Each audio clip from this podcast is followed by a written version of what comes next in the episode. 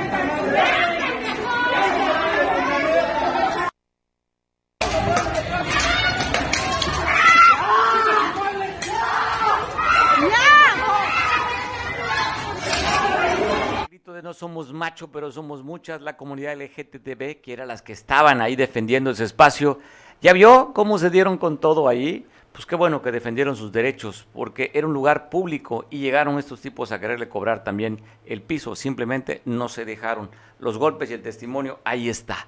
Le comentaba de los bloqueos que ha habido aquí en Acapulco, inclusive una marcha se dio. Primeramente, habitantes de la colonia del barrio histórico como la fábrica salieron a marchar, llegaron hasta la costera. ¿Qué reclaman? Reclaman agua. Ahí están habitantes de, esta, de este barrio histórico de la fábrica. Fueron caminando por lo que se le conoce aquí la vía rápida en lateral hasta llegar a la costera Miguel Alemán. Madres de familia acompañadas por sus hijos recorrieron varios metros para llegar hasta la costera y ahí manifestarse porque no han recibido de manera regular el agua en sus hogares. Así en esta colonia, pero no fue la única. Inclusive ellos estuvieron bloqueando una parte de la costera Miguel Alemán para dejarse sentir y simplemente que la autoridad voltee a verlos. Complicado el tema del agua potable en Acapulco, no es fácil de solucionar, pero ahí están manifestándose y no fue el único, le decía yo. En otras partes del puerto también, como en este popular colonia de la Progreso, ahí por el mercado, también salieron a manifestarse por la falta del líquido. Otra parte también donde se dio estas manifestaciones fue en la carretera federal México-Acapulco, o Acapulco, México más bien, a la altura del sindicato de la CTM. Ahí también salieron a manifestarse por el tema de que no hay agua. Ahí están las imágenes de lo que se dio hace unos minutos, donde están bloqueando también parte de esta importante avenida. Pues bueno, ¿cómo está el tema del agua potable? La pasada eh, administración dejó un pasivo altísimo en el recibo del agua, de luz. Así es que con pasivos, con problemas de pago de nómina, recibió esta administración, pero también algunas otras administraciones han ido heredando eh, la deuda. El problema es que cada vez que pasa una administración, incrementa esos pasivos. La energía eléctrica, seguramente tú lo ves en tu casa. Eh, nos prometieron que iban a bajar la luz, que iban a bajar los combustibles, y usted ve el recibo de luz.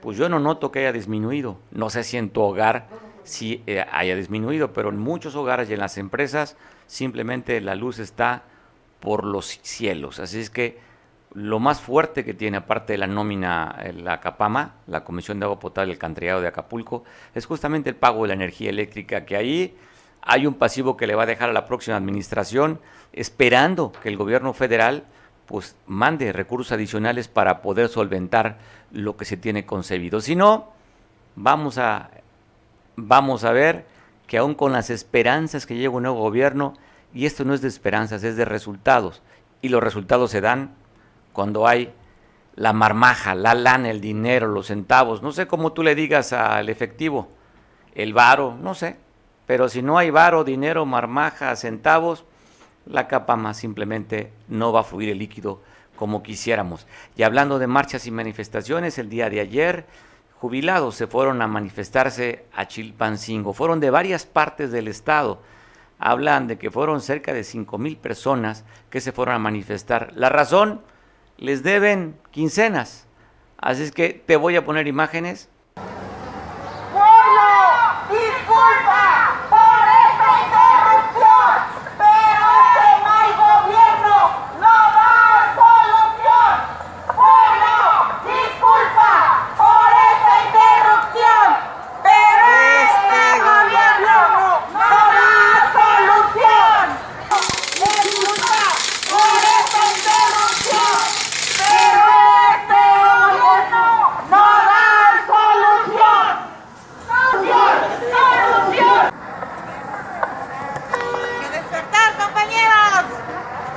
Las arengas que gritaban a la población que los disculparan. Bueno, así estuvieron manifestándose ayer en Chilpancingo. Agradezco mucho que me tome la llamada una de las líderes de este movimiento, Elizabeth Rocío. ¿Cómo estás, Elizabeth? Buenas tardes, saludo. Buenas tardes, eh, señor Mario. Me da gusto que me tome la llamada. Estamos un poco frustrados, más bien, este, dolidos, porque aunque yo soy presidenta de la asociación número 3 de jubilados y pensionados de Acapulco. Habemos cinco asociaciones, pero en todas las cinco son más de 6.000 jubilados y pensionados del estado de Guerrero. Hasta el día de hoy aún no han pagado el 50% de las, del pago mensual del mes de agosto. De por sí se nos paga mes vencido, nos paga hasta los días 31.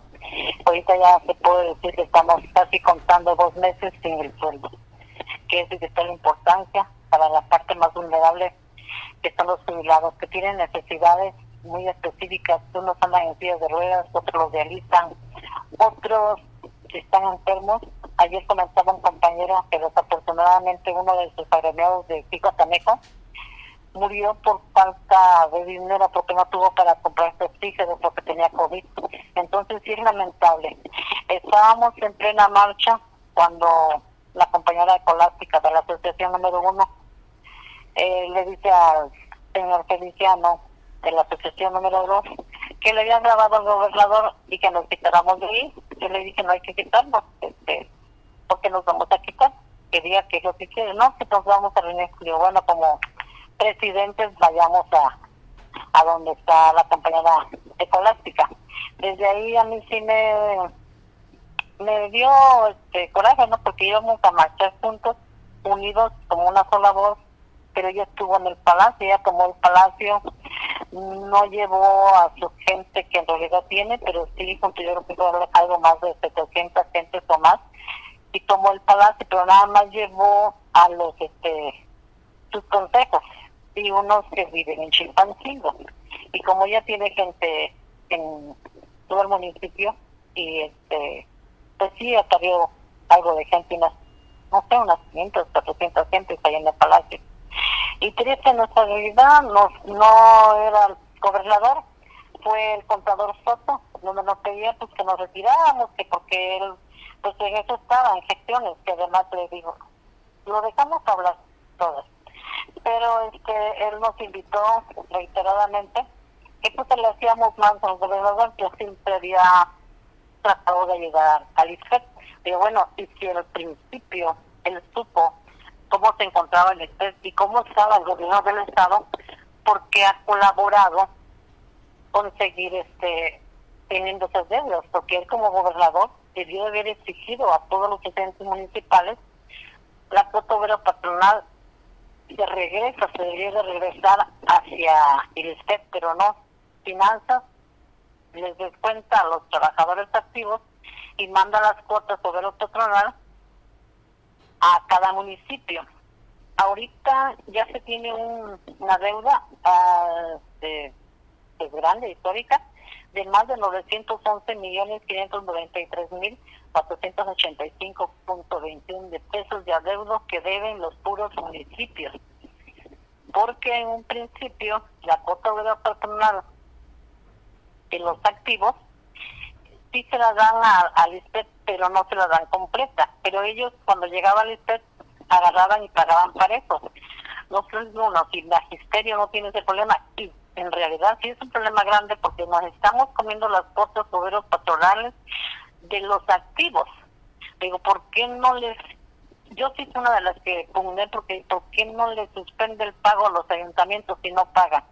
Porque a nosotros la espera desde hace más de un año nos da el 50, nos da el 60, nos da el 80, el aguinaldo nos lo pagan hasta en cuatro partes. Entonces sí nos está trayendo conflictos. Medio que nos hizo caso, y tan nos hizo caso que ya va el mes de julio y agosto, no cubrió los ayuntamientos, los dejaban final. Pero los ayuntamientos, algunos, empezaron a pagar lo actual, pero la deuda histórica lo dejaron, como es el caso de Acapulco, Guerrero. La presidenta desde un principio sabía que Acapulco debía más de 200 millones y, este y así se sentó porque había más de 200 millones 246 mil 950 millones que debía ayuntamiento y ella en el 2019 no pagó en todo el año medio pagó hasta el 2020 casi 2020 este, 21 en, pagó 2019 y 2020, pero ahorita desde abril a la fecha no ha cubierto las cuotas obreros patronales que son de los activos y que está dejando un remanente, una deuda histórica también de 70 millones más que se le va a sumar a, la deuda histórica que vamos a hacer más de 300 millones de puro cuota obrero patronal. Ese es el conflicto grande que tiene el ISPET. Bueno, oye, pues qué paquete le dejan también a los nuevos alcaldes, ¿no? Así eh, recibió una papa eh, caliente Adela y le suma algunas rayitas más al tigre. Sí, y ahora sí que como yo he dicho, desafortunadamente una raya más al tigre no se ve, pero aquí ya se, se laceró. De hecho, Chilpancingo es un caos. Todo el mundo protesta salud. Y, y no más este, jubilados y pensionados. Son activos que no les ha pagado el gobierno del Estado el dinero que le corresponde porque ya lo trabajaron y ya lo vengaron. Nosotros lo pagamos en su momento, pero ¿por qué se viene ese descalabro o ese quebranto de Lisbeth? Porque todos los gobernadores llegan y Lisbeth era o fue en su momento la caja chica del gobierno del Estado. Ya no le pueden sacar sangre en una piedra. Está quebrantado Lisbeth. Nosotros hemos pugnado, tocamos puertas para que derechos humanos nos volviera a ver y nos dijo derechos humanos, ustedes no pueden pelear porque las cuotas son de los activos. Se hablaron con los activos, medio hicieron este pidimos de ir a hacer, pero desafortunadamente cada secretario general que llega son están cortados con la misma tijera, porque anterior, este fue el único sexenio que no se bajó un secretario general al ISPET, como que por premio les daban cuando terminaban su, su mandato que llegaban a, ser este, directores del ISPEC. Oye. No hicieron nada, no hicieron nada. oye, este, Elizabeth Rocío, ¿qué respuesta después de esta manifestación, ahora que mostraron el músculo en la capital del país, donde bloquearon el paso a desnivel, donde marcharon ustedes? ¿Qué fue lo que consiguieron ayer en Chilpancingo?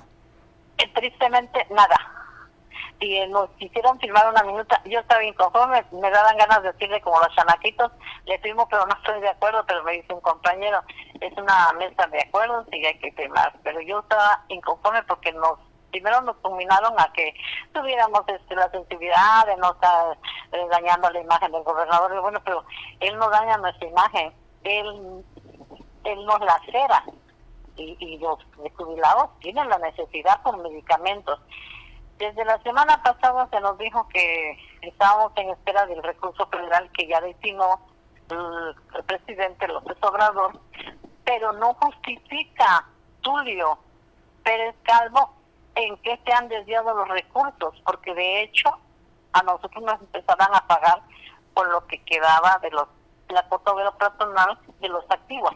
Entonces supuestamente lo empezó, pero hasta el mismo Finanzas le debe más de una millonada al ISPEC porque no les da completo. Pero ahí la culpa también tiene el director porque ha permitido esa anomalía. Tenemos compañeros que a mí en lo personal me deudan más de 100 mil pesos. Me subieron a nómina y por retraso me fueron pagando.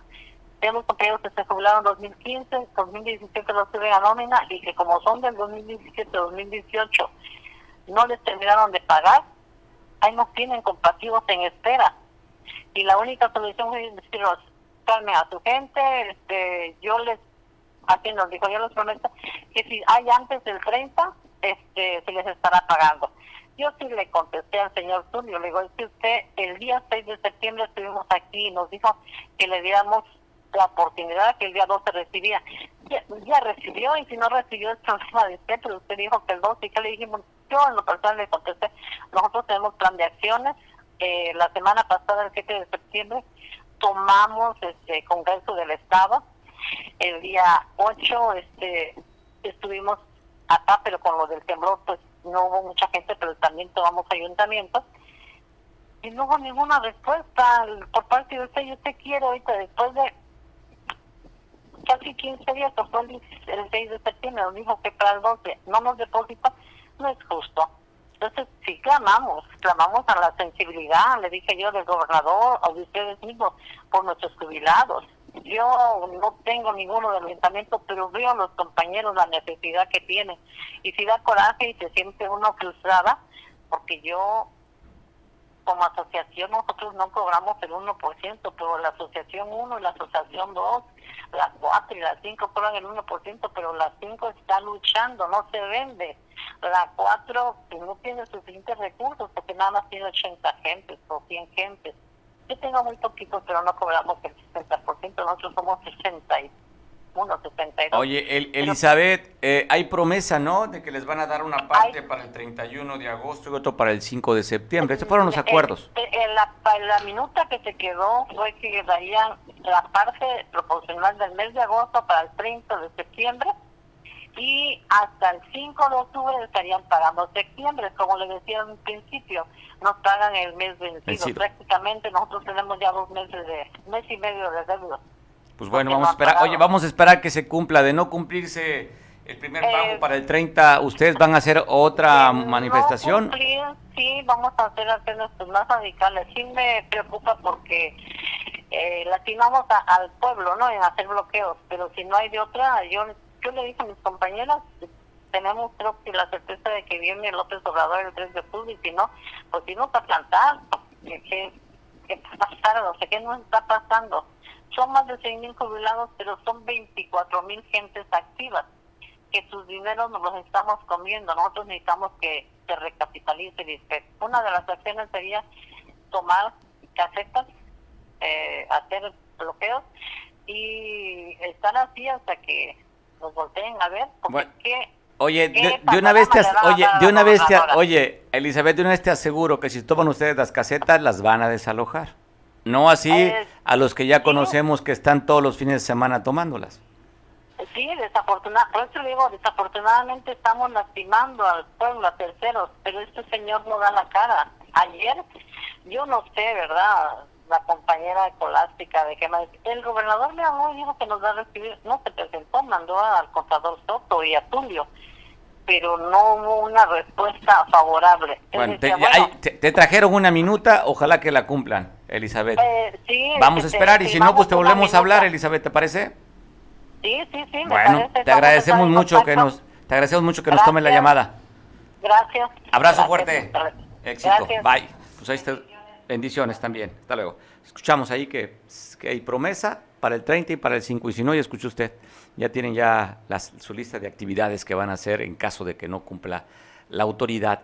Mire, una buena noticia, se había dicho que, usted recuerda, parte del proyecto del presidente era descentralizar el poder, la administración y mandar a los estados. Habían dicho que Guerrero sería la sede de la Secretaría de la Salud, una de las secretarías más grandes que hay, así como la Secretaría de Educación que se va a Puebla, Secretaría de Salud se vendría a Guerrero. Pues cuando menos, hoy amanecimos, mire, cómo luce el edificio inteligente. Véalo. A donde se dijo que iba a llegar la Secretaría de Salud, cuando menos ya está brandeada, como dicen los, como dicen los mercadólogos. Aquí decimos ya está rotulada, ya está rotulada como Secretaría de Salud. Así es que así luce la cara, la fachada de lo que va a ser la Secretaría de Salud. Al parecer son más de 3.000 personas que llegarían a Acapulco, cuando menos. Vamos a esperar cuando empiezan a desincorporarlos desde la Ciudad de México para acá. Y seguramente los capitalinos después del 7 de septiembre del sismo estarán en duda si se vienen o no para acá. ¿eh? Vamos a ver qué, qué sucede. No va a ser fácil, va a ser un asunto burocrático complicado para la misma autoridad porque hay funcionarios que pues, tienen sus esposas, sus parejas, y también son burócratas y trabajan en otras secretarías. O sea, nada de que se va el esposo a la esposa que trabaja en salud y el esposo a lo mejor trabaja en educación, trabaja en transportes, en fin. Va a ser un tema complicado, a ver cómo da. Pero lo que sí nos alegra, nos entusiasma este, este rótulo en el edificio inteligente. Un edificio inteligente que pareció un elefante blanco que ahora ya se le va a dar el uso. Esperemos que sea lo más pronto posible porque va a haber una derrama económica en la zona, va a generar riqueza en la zona y también para el puerto. Llegarán muchas familias que van a hacer que ese dinero circule en esta hermosa y bella ciudad. Y por cierto, también sacudida ciudad. Pues al día 26 se cumple siete años de lo que ha sido, pues yo creo que es la nota periodística que más se le ha dado importancia a nivel nacional en México e internacional de lo que sucedió aquí. donde se ha llevado la mayor cantidad de investigación que se tenga a memoria. ¿eh? Los expedientes de, las, de los 43 son largos y largos y largas las filas de documentación e investigación, más de 100 detenidos por este caso. Pero sigue diciendo los padres de familia que no se ha cumplido. Hay más de 40 órdenes de aprehensión que simplemente no están siendo eh, ejecutadas. Vidulfo Rosales, el padre de los, de los, de los normalistas, el abogado, los padres de los normalistas, está diciendo que la fiscalía están deteniendo las investigaciones. Por un lado, el presidente una velocidad, también Alejandro Encinas, el subsecretario de Gobernación, en una misma velocidad, pero en la Fiscalía General de la República, ahí mm, le bajan la intensidad.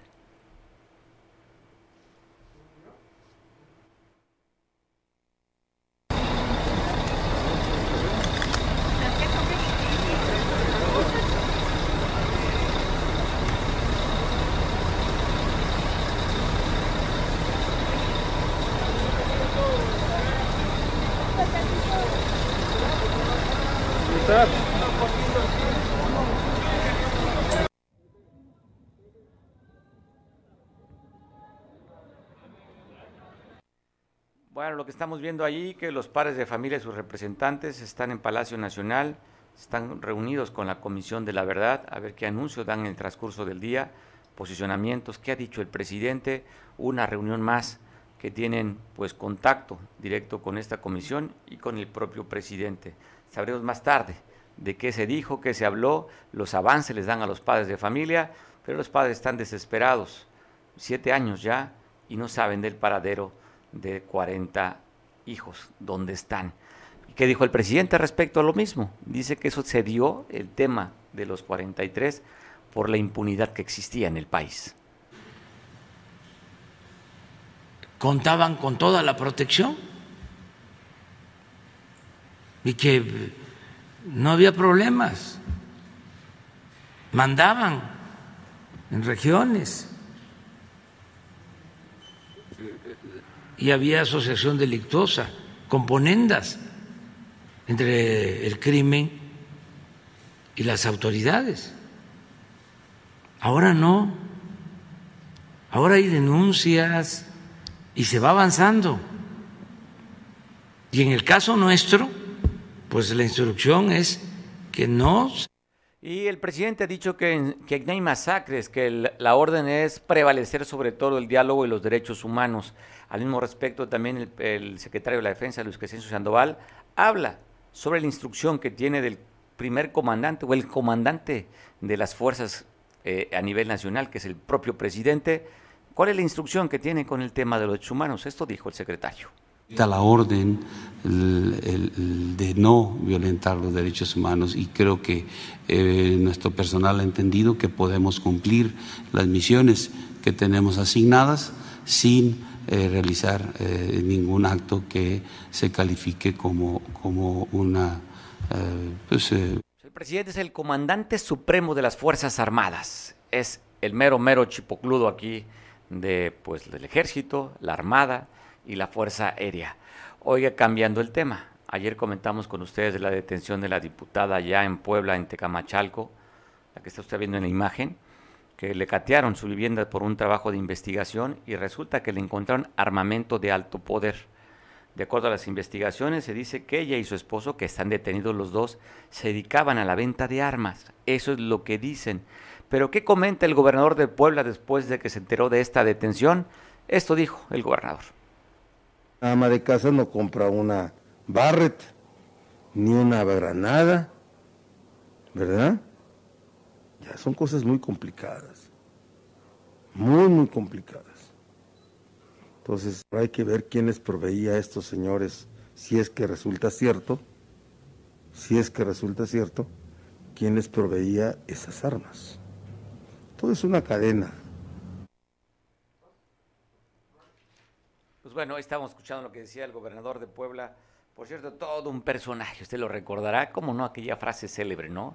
Que a los pobres no les daba el COVID, que había que tomar este mole de, guajolote y que eso nos evitaba que nos diera COVID. Todo un personaje, el gobernador de Puebla, que primero perdió la elección, usted recordará, perdió la elección, Después viene el famoso helicópterazo donde perdiera la vida la gobernadora de Puebla eh, con su esposo, que era el senador. Hubo una otra vez elecciones por así, da, así, dice, así dice la ley allá en Puebla y la ganó al personaje que usted veía.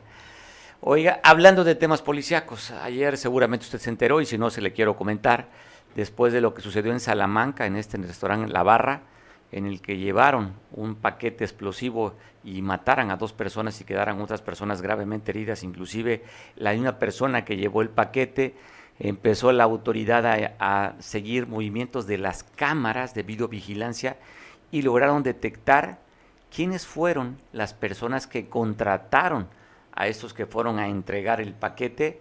Estuvieron sé cuántas horas estuvieron viendo y cuántas cámaras estuvieron viendo para identificar el movimiento. Se trata de una pareja que ya detenida, que es la que está viendo en la imagen. Estos dos señores dicen que el propio, los propietarios de este restaurante La Barra le debían mucha lana y no les querían pagar. Así es que llegaron en un auto, ahí de Cortázar, llegaron a esta ciudad, eh, tomaron un taxi, contrataron a los que entregaron el, la, la cajita de regalo, pero le pidieron que la abrieran en su presencia y el resultado pues fue la muerte de dos trabajadores, uno de los dueños y un trabajador, y gravemente herido uno de los que fueron a entregar. Ya se encuentran detenidos los autores intelectuales de este doble homicidio y las personas que se encuentran también graves allá en Guanajuato. Otro personaje que sigue dando que hablar, usted, al el camarada Noroña, que miren, sí, la prensa lo trató mal, pero si vemos el contexto de lo que sucedió, creo que habría que darle ahí y desvirtuar lo que han estado diciendo, porque muchos medios tomaron la placa donde él hace una señal con el dedo medio, ya sabe usted la señal, le pinta a una de las diputadas, por cierto mujer, que le estaba gritando hipócrita al diputado, al camarada Noroña del PT, y esa foto es la que suben a los diarios y dice, Noroña le hace dedo a una diputada del PAN. Esa es la nota, pero mire la realidad de lo que realmente pasó. Vea el video, vea el contexto y yo me quedo con este video y no con la placa de los diarios. Me grita hipócrita alguien que me hacía así en la legislatura pasada yo le decía, compañera, está usted mal de artritis, la voy a mandar al Seguro Social para que la atiendan. Esa es la hipocresía de Acción Nacional, esa es la doble moral y la majadería. Ah, pero no le responda uno a una compañera porque entonces eres misógino. Somos pares, aguanten los argumentos, somos pares, llegamos por el voto de la gente. Guardan, me grita hipócrita alguien que me hacía así, en la legislatura pasada yo le decía, compañera, está usted mal de artritis, la voy a mandar a... Después de que usted sabe el tema, que si vacunaban a los niños, bueno, a los menores de 18 años, si había posibilidades o no, pues bueno, por fin, por fin lograron que sí. Pero antes de tocar esta nota, tengo la línea telefónica al alcalde de San Marcos, que es histórico lo que va a suceder en San Marcos. Tomás Hernández Palma, presidente, gana la reelección y que de acuerdo a la ley no tenía que renunciar a, a ser alcalde, él pidió licencia 15 días para dedicarse a la campaña, pasa la campaña, vuelve a tomar nuevamente la presidencia, así es que histórico lo que va a pasar allá en San Marcos. Te saludo, Tomás Hernández Palma, ¿cómo estás? Muchas gracias, doctor. Estamos bien, gracias. Eh, creo que hay, sabíamos que tenías una gira, que andas entregando, supervisando obras en los últimos días de tu periodo, de ese tu primer periodo, y tal vez tengamos problemas con la comunicación. ¿Estamos todavía? ¿Nos escuchas? Sí te escucho, sí te escucho, espero que tú me escuches también. Eh, claro, fuerte y claro.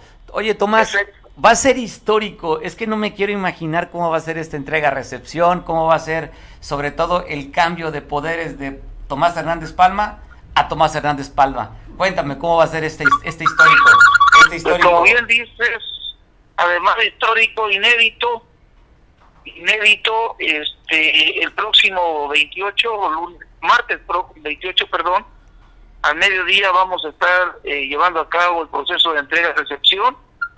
Eh, estamos diseñando un protocolo propio, aunque me han dicho que pues no se tenía que armar comité de entrega-recepción.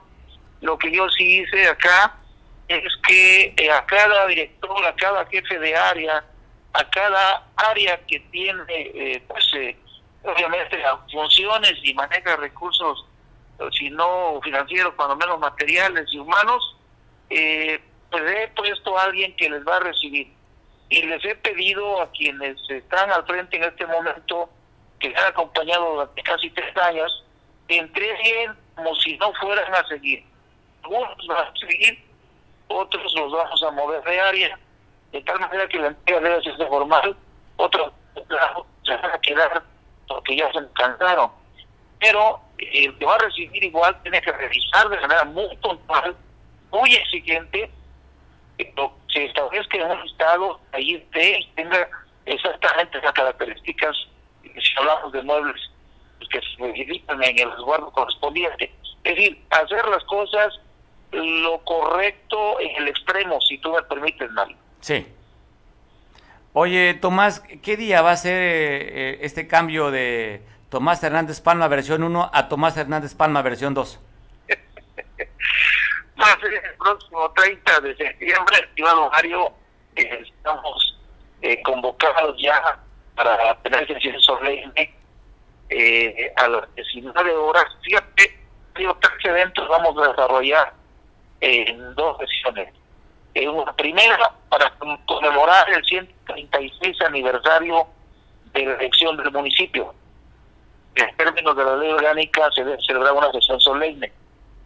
Terminada esta, eso lo hace todavía el cabildo que está ese día me está acompañando, me refiero a síndico y, los regidores, que hoy me vienen acompañando, y terminando esta, seguimos, eh, con, nos convocamos a una sesión más, la segunda solemne, en la que dos eventos se van a desarrollar. Eh, lo principal es la instalación, el toma de protesta del nuevo ayuntamiento que la vende ante el ayuntamiento saliente. Y entendemos lo que es el ayuntamiento, no solamente el presidente, sino todos los que integramos la comuna, los 10 elementos. Entonces, ahí estarán los compañeros y se incorporarán a esa sesión, por supuesto, participarán los eh, que vamos a entrar.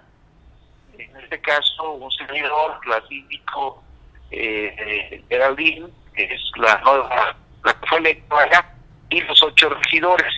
Entonces, eh, eh, protocolos normales, ya sabemos de honores de la bandera y, y, bueno, lo que implica. Eh, se va a presentar, se va a presentar ahí el resumen y particularmente un resumen general de lo que hemos alcanzado en estos tres años y al término de esto, pues a ver, dar mi mensaje.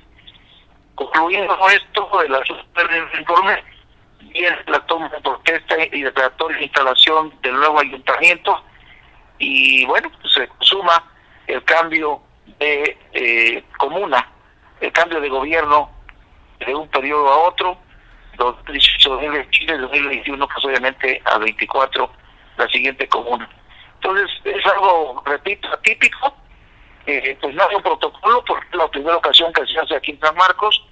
Eh, este, estamos buscando que obviamente sea más correcto. Sí. Pues deseamos eh, un éxito en tu segundo periodo. Estaremos al pendiente de esta toma de protesta de tu nuevo, de tus nuevos tres años que vas a gobernar San Marcos que la gente vio bien ratificar por tu trabajo, lo ganaste en las urnas y es histórico. Me gustaría este, estar muy al pendiente a ver cómo se da, cómo le entregas al próximo presidente eh, los mandos y los poderes. Te mando un abrazo, Tomás. Gracias, Mario, gracias. Te voy a invitar, ojalá puedas eh, de manera presencial. No estamos invitando a que nos acompañen, la verdad, de manera abierta. Estamos haciendo invitaciones este, muy, muy, muy cerradas por las condiciones que vivimos, Mario pero eh, sí estamos publicando en nuestra página y también eh, a través de la plataforma, a través de la que me gustaría que tú, muchos, muchos, muchos, todo el mundo pudiera estar siendo eh, testigo de pues cómo se da esto que, repito, es un evento atípico aquí en San Marcos, ¿no? Estaremos ahí, si nos invitas con todo gusto estaremos. No, ya, ya estás invitado, Mario. Gracias, Tomás, pues te mando un abrazo. Gracias, un abrazo para todos. Gracias, el abrazo de vuelta. Es que, ¿usted se imagina cómo va a ser esa entrega de, ese mando cuando entrega al mismo, pues bueno, se vale la reelección, de los pocos ayuntamientos que consiguieron ganar la reelección y de los pocos que fueron como candidatos. Y uno de ellos ahí, y él también valorar, porque él iba no por la alianza PRI-PRD, ahí no se dio en San Marcos, ahí el PRI fue con su candidato y el PRD fue con su candidato. Así es que vencieron a Morena, vencieron al PAN, al Verde y venció también al PRI, Tomás Hernández Palma. Le comentaba también de este asunto de las vacunas, que si sí, que si no vacunaban a niños menores, ya dieron a conocer a través de un video y el presidente de la República también lo ha dicho, que van a ser más de un millón de vacunas para niños entre 12 a 17 años que presenten alguna enfermedad, alguna comormalidad. Que causan deficiencias metabólicas también. Diabetes tipo 1 es una de las de mayor eh, trascendencia en la infancia por su frecuencia y por la asociación con eh, estos estados de inmunosupresión.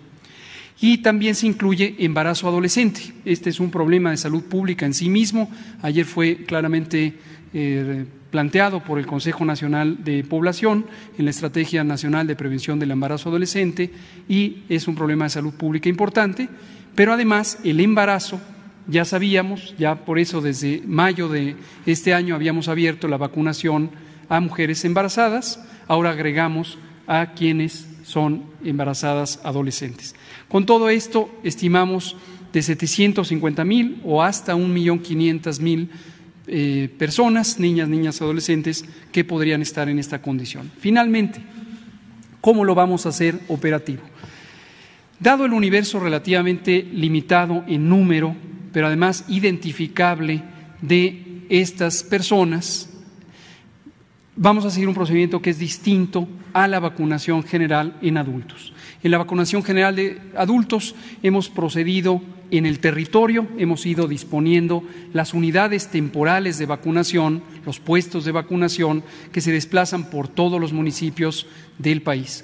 En este caso, como la enorme mayoría o prácticamente todos quienes padecen estas enfermedades son identificados, necesariamente porque si no, no podrían tener una, vida eh, saludable en la medida que se controlen las enfermedades.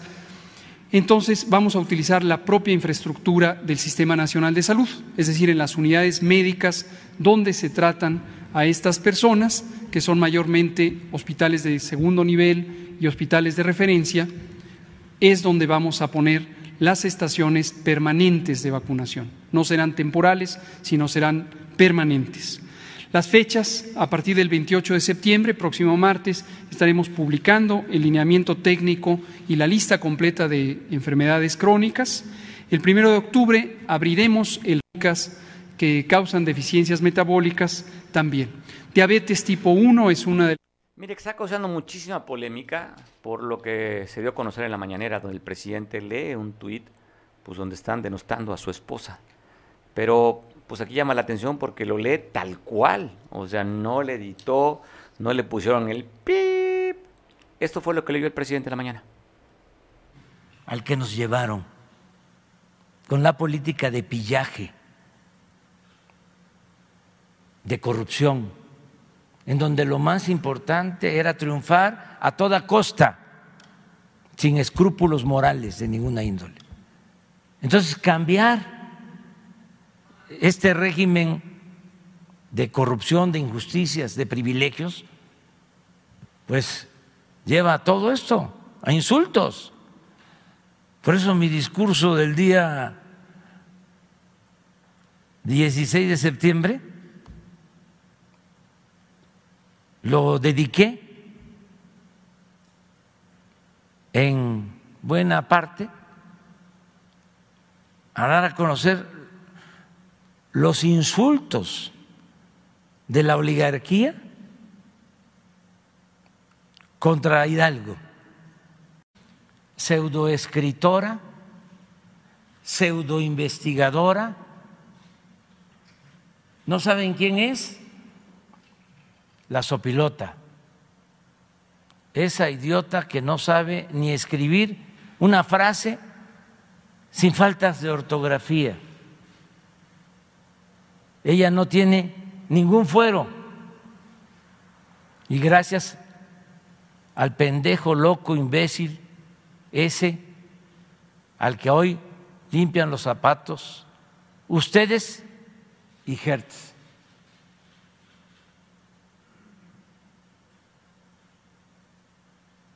Como este siempre hemos salido de la calumnia ilesos y tenemos tranquilidad. Yo estaba muy atento a lo que decía, sobre todo quería aprender el lenguaje a señas cuando dijo las referencias, así para cuando quiera decir la grosería, pues, pues le hago con señas. Para comentar sobre este asunto, ¿qué tanto se ha abusado de las redes sociales? ¿Qué tanto con esta libertad es un libertinaje para señalar, denostar y hablar de esa manera. Creo que es demasiado bajo y demasiado ruin referirse a una mujer así. ¿Qué opinas, Miguel Hernández, de este abuso de las redes sociales? ¿Qué pasa, Mario? Pues mira, tiene las dos aristas. ¿eh? Es un abuso y sobre todo el abuso lo da en un momento dado el acto de cobardía de el anonimato. ¿Y por qué digo anonimato? Porque la gran mayoría de ese tipo de tweets son con lo que le llaman ellos las bios, o sea, la identificación de gente que utiliza falsos nombres, falsas fotografías, falsas referencias. Me refiero sobre todo al Twitter, al Facebook inclusive y a todas las redes sociales en lo general. Es un acto de cobardía el no dar la cara de frente, no poner el nombre tal cual de, de quien detenta la supuesta o entre comillas, este, pues que le, imagen de su, de su tweet, de su propio esquema, ya sea en Facebook, ya sea en Twitter, en, este, en Instagram o en todas las que hay, ¿no? Ya ves que inclusive, aunque eh, muchas veces el teléfono en los famosos grupos de WhatsApp, muchas veces el teléfono algunos lo conocen, otros no, porque pues, ya ves que puedes ir inclusive a una tienda de Oxxo y comprar por 20 pesos un chip diferente y bueno, te puedes ir agregando, eso es parte de algo que hemos generado y no nada más en México, sino en muchas partes del mundo. Pero yo te diría, por otro lado, es muy lamentable, es muy lamentable dos cosas. La primera sería, si esta persona, el tal Aldrete, realmente es científico del CONACITA, los que quiere ahora satanizar, enlodar y hasta meter a la cárcel por medio de la FGR con el fiscal carnal Andrés Manuel López Obrador, pues entonces hay que preocuparse porque entonces a ti, a mí y a cualquier mexicano de todo nivel pues nos tienen super, investigados con el famoso Pegasus, o en un momento dado, pues se tienen agarrado, ya sea con la UIF o con el SAT, porque no nada más trapeó la investidura presidencial, sino jugó y trapeó el honor y la dignidad de Beatriz Gutiérrez Müller, su esposa. ¿Por qué? Pues muy simple, porque si tú eres hombre de palabra, hombre bragado y quieres defender a tu pareja, tú buscas al calumniador y lo topas de frente. No utilizas una mañanera para que en un momento dado justifiques lo que ya está haciendo una tendencia. Una tendencia en redes sociales ya la hizo y la hecho en varias ocasiones. Al decir fuchicaca, pues se, se adjetivó él mismo a un, a, un, a un apodo que le han venido diciendo.